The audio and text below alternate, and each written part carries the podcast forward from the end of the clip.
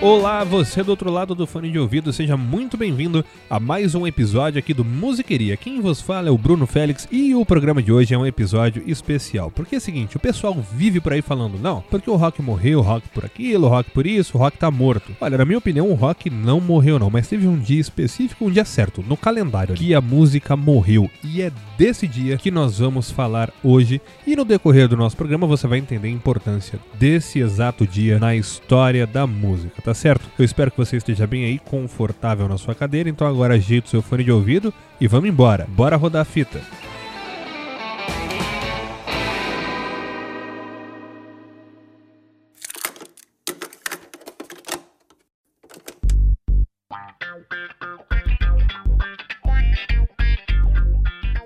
Olha só, antes de chegar no dia que a música morreu, eu vou precisar te apresentar três músicos sensacionais que mudariam a história do rock. Bem, mudariam. O primeiro deles é o Buddy Holly. Ele que nasceu em Lubbock, no Texas, e foi vocalista de uma banda chamada The Crickets. Depois disso, ele se lançou em carreira solo. Mas em 1958, quando ainda tocava com a banda, eles fizeram uma turnê pela Inglaterra. E em um dos shows lá em Londres, se eu não me engano, tinha dois moleques na plateia, dois moleques que eu acho que você não conhece não. E posteriormente, esses dois moleques disseram que aquele show mudou a vida deles e fez com que eles se interessassem muito mais pelo rock and roll. Você sabe quem eram esses moleques? Mick Jagger e Paul McCartney.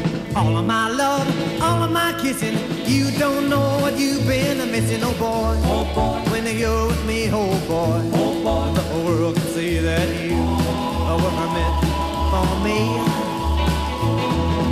All of my life I've been waiting. Tonight there'll be no hesitating, oh boy. Oh boy. When you're with me, oh boy. Nós ouvimos agora um trecho de Oh Boy do Buddy Holly.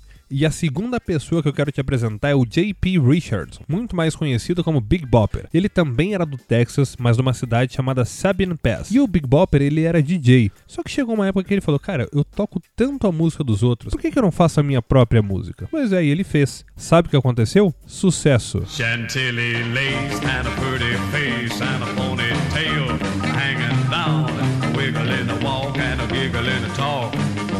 Make the world go round.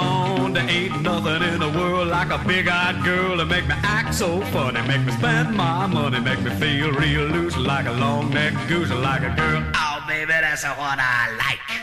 Agora nós ouvimos um trecho de Chantilly Lace do Big Bopper.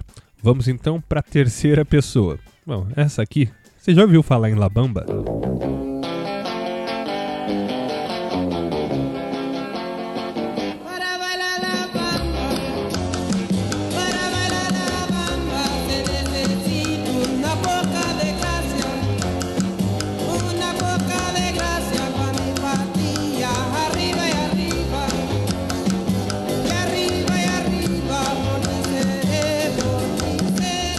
Ricardo Esteban Valenzuela, ou Hit Valens para os mais íntimos. Ele que nasceu em Pacoima, que é um bairro lá do subúrbio de Los Angeles, e tinha apenas 17 anos. Você não ouviu errado não, ele tinha 17 anos. Mesmo com essa pouca idade, ele estourou várias músicas, assim como La Bamba, que a gente ouviu agora há pouco, e Come On Let's Go. O Hit Valens era tão perfeccionista que Come On Let's Go ele gravou 60 vezes até chegar no take definitivo para lançar o seu primeiro compacto. Será que o Hit Valens era perfeccionista ou não? Bom, agora vamos ao principal. Por que diabos eu te apresentei esses três caras? Seguinte, no início de 1959, eles eram as principais atrações da Winter Dance Party. Aí você me pergunta, Bruno, o que que era a Winter Dance Party? A Winter Dance Party era uma turnê de três semanas que ia cobrir 24 cidades lá do centro-oeste dos Estados Unidos. Até aí, beleza?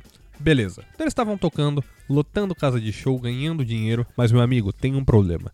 Nessa época, lá nos Estados Unidos, é muito frio. E sabe qual que é o pior? Eles estavam indo de busão. Pois bem, chegamos no ponto. Já sabemos quem são os caras, o que eles estavam fazendo e qual que era o problema. Dia 2 de fevereiro de 1959, então, eles tiveram um show no Surf Ballroom, lá em Clear Lake, Iowa. Mano, Tava muito frio. E o Buddy Holly, puto da vida, falou: Eu não vou mais de busão, não. Eu não aguento mais. Bom, não sei se foi exatamente com essas palavras que ele falou, porque eu não tava lá, mas ele realmente não aguentava mais. Falou: Eu vou alugar um avião e pro próximo show eu não vou de busão. Ó, até rimou. Ele conseguiu um avião e tinha mais dois lugares. Um dos lugares ele ofereceu pro Dion DiMucci, que era vocalista do Dion and the Belmonts. E o Dion não aceitou, sabe por quê? Porque ele precisava pagar 36 dólares para entrar naquele avião. E 36 dólares era o valor que o pai dele pagava de aluguel todos os meses. Ele falou: não, não vou gastar o que meu pai gasta em um mês e um dia não aceitou ir no avião com Buddy Holly. Então Buddy Holly ofereceu os dois lugares para dois músicos que acompanhavam ele na turnê e eles aceitaram. Pois bem, só que acontece que o Big Bopper estava gripado e daí ele pediu para um dos músicos ceder o lugar para ele. Falou: "Pô, tô gripado, tô doente.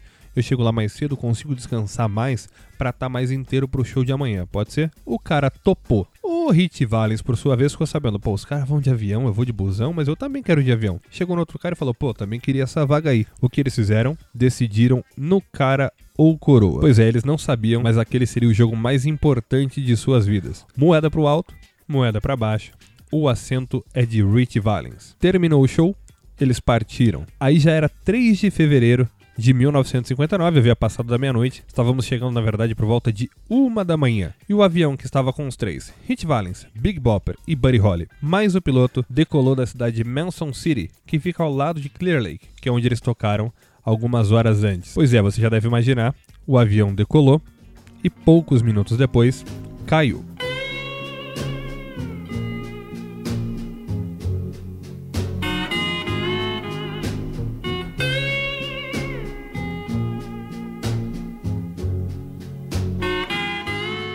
Jovens demais para morrer, rostos que nunca irão envelhecer. Esse acidente, obviamente, mudou o mundo da música e matou três das principais estrelas lá do início da história do rock and roll. Daí, tempos depois, mais exatamente em 1971, o cantor americano Don McLean lançou uma canção que fala sobre ele, sobre esse acidente chamada American Pie.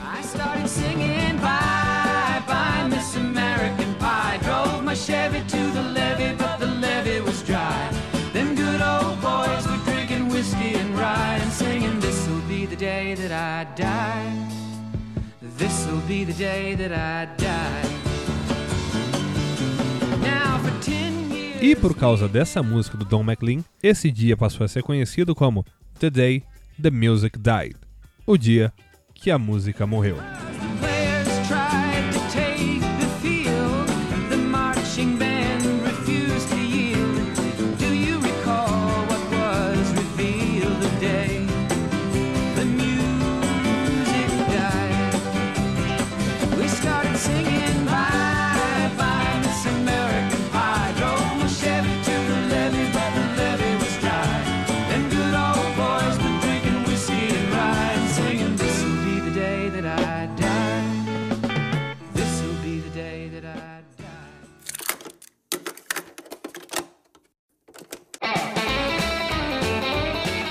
É isso aí. Essa foi, na verdade, uma pequena resumida que eu dei na história do dia que a música morreu. Isso me deixa ainda mais apaixonado pela música. Sabe por quê? Os caras morreram já tem 60 anos e tamo nós hoje aqui falando sobre eles. Se você curte música, sério, vai ouvir o som deles que eles são sensacionais. As músicas são boas até hoje. E mais uma vez, muito obrigado por ter acompanhado o nosso programa. Obrigado por ter chegado até o final. Se quiser bater um papo comigo, vai lá no meu Instagram, arroba e eu espero você no nosso próximo episódio. Um grande abraço e tchau!